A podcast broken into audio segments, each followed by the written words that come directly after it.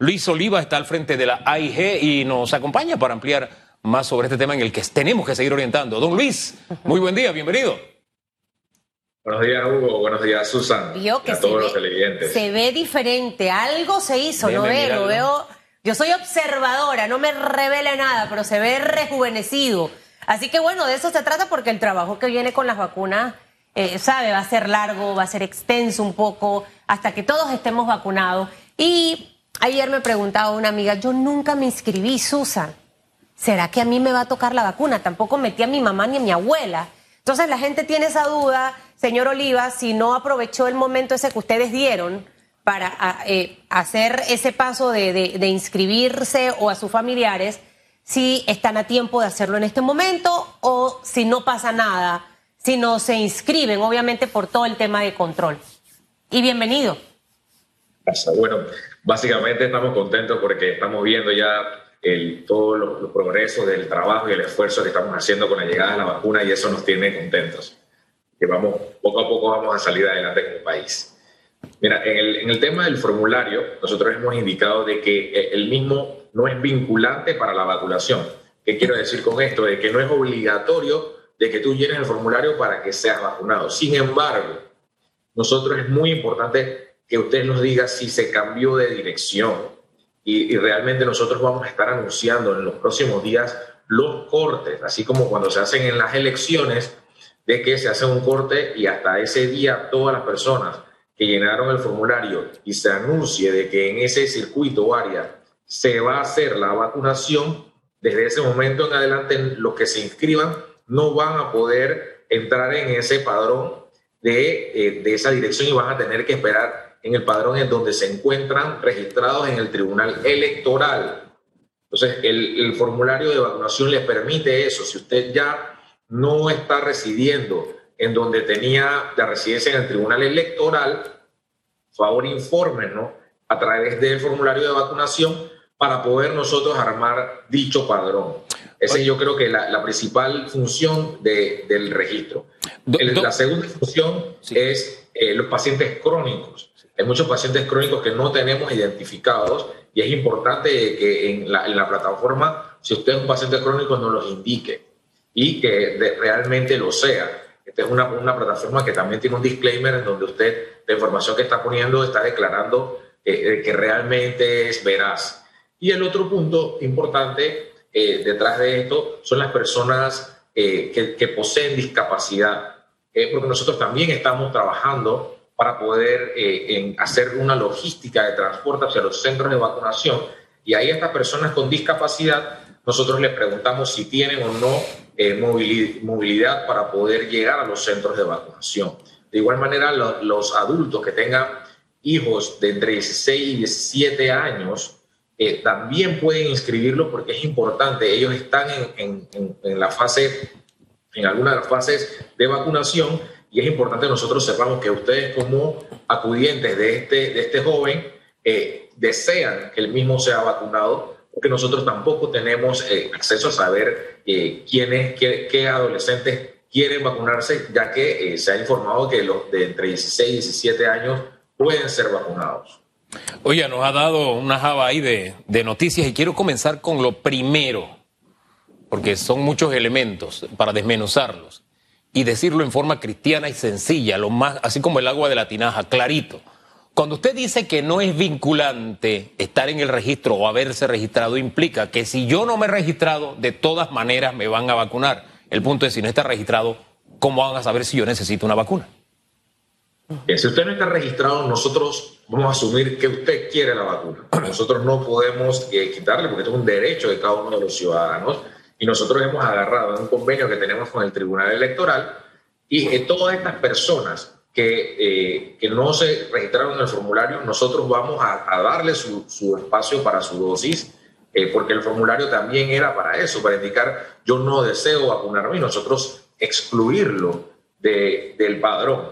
Entonces, si usted no lo hizo, nosotros vamos a asumir de que usted sí desea vacunarse y le vamos a separar su espacio dentro de la agenda de vacunación.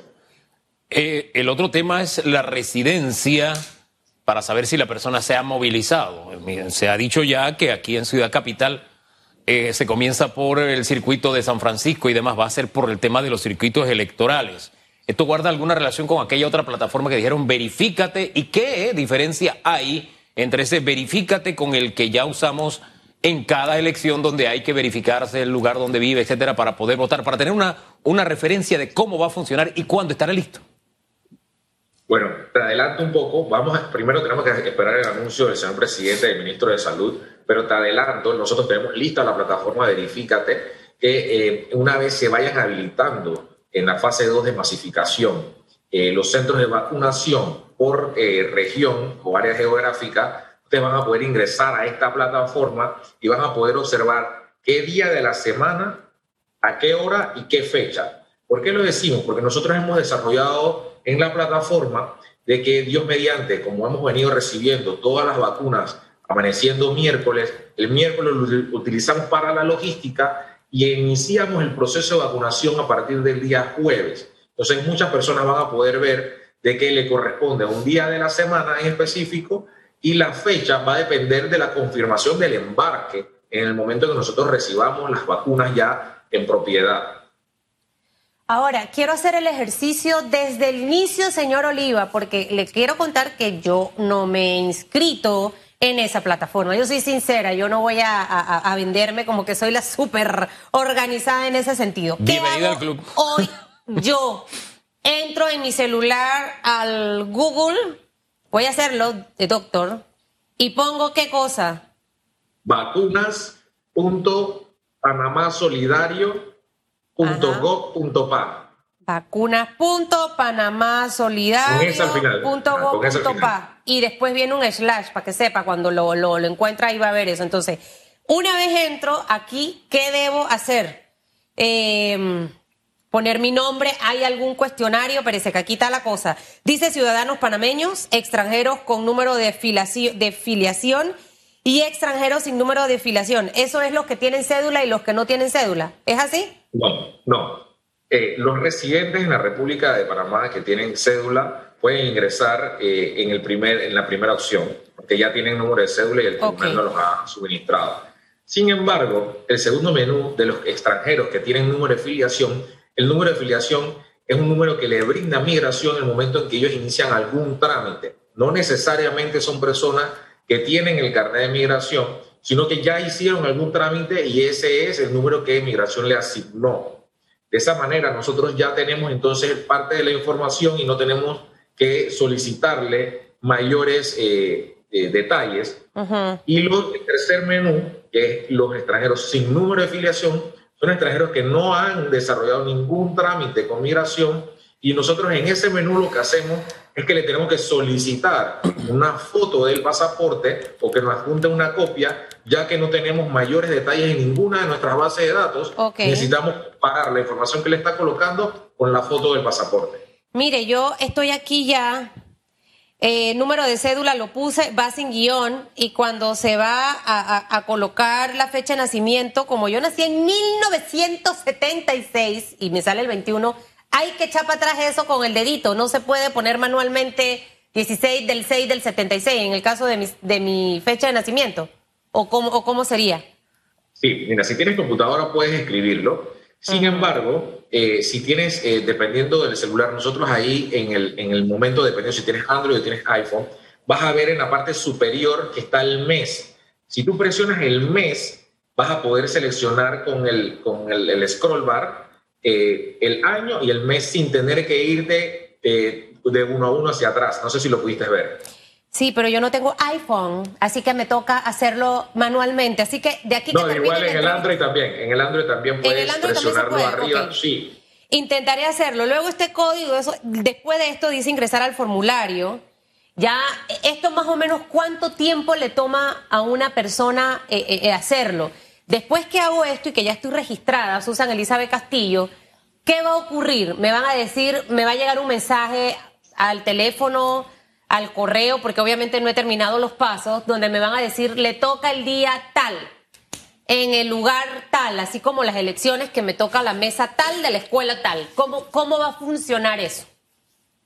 Muy similar a las elecciones y buena, buena analogía.